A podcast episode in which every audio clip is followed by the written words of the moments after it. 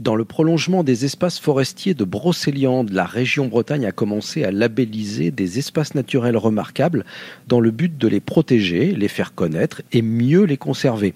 Parmi ceux-là, il y a les landes de Monteneuf, à mi-chemin de Guerre et Malétroit, aux limites de la zone militaire de Saint-Cyr-Couët-Quidan. Les landes de Monteneuf ont fait ressurgir leurs secrets et leurs trésors dans les années 1980, à la suite d'un malheureux incendie dans la lande haute et sèche, impénétrable depuis plusieurs dizaines d'années. On découvre deux ou trois grosses pierres de schiste fichées en terre et dans leur alignement, des dizaines d'autres couchées au sol. Le deuxième site d'alignement mégalithique après Carnac vient de réapparaître.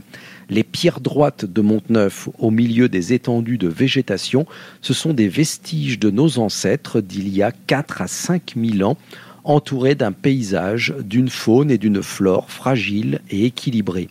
Les promenades sur les sentiers, les chemins alternent les couleurs et les odeurs du végétal avec la rugosité et la solidité du minéral. De temps à autre, le clapotis de l'eau se fait entendre.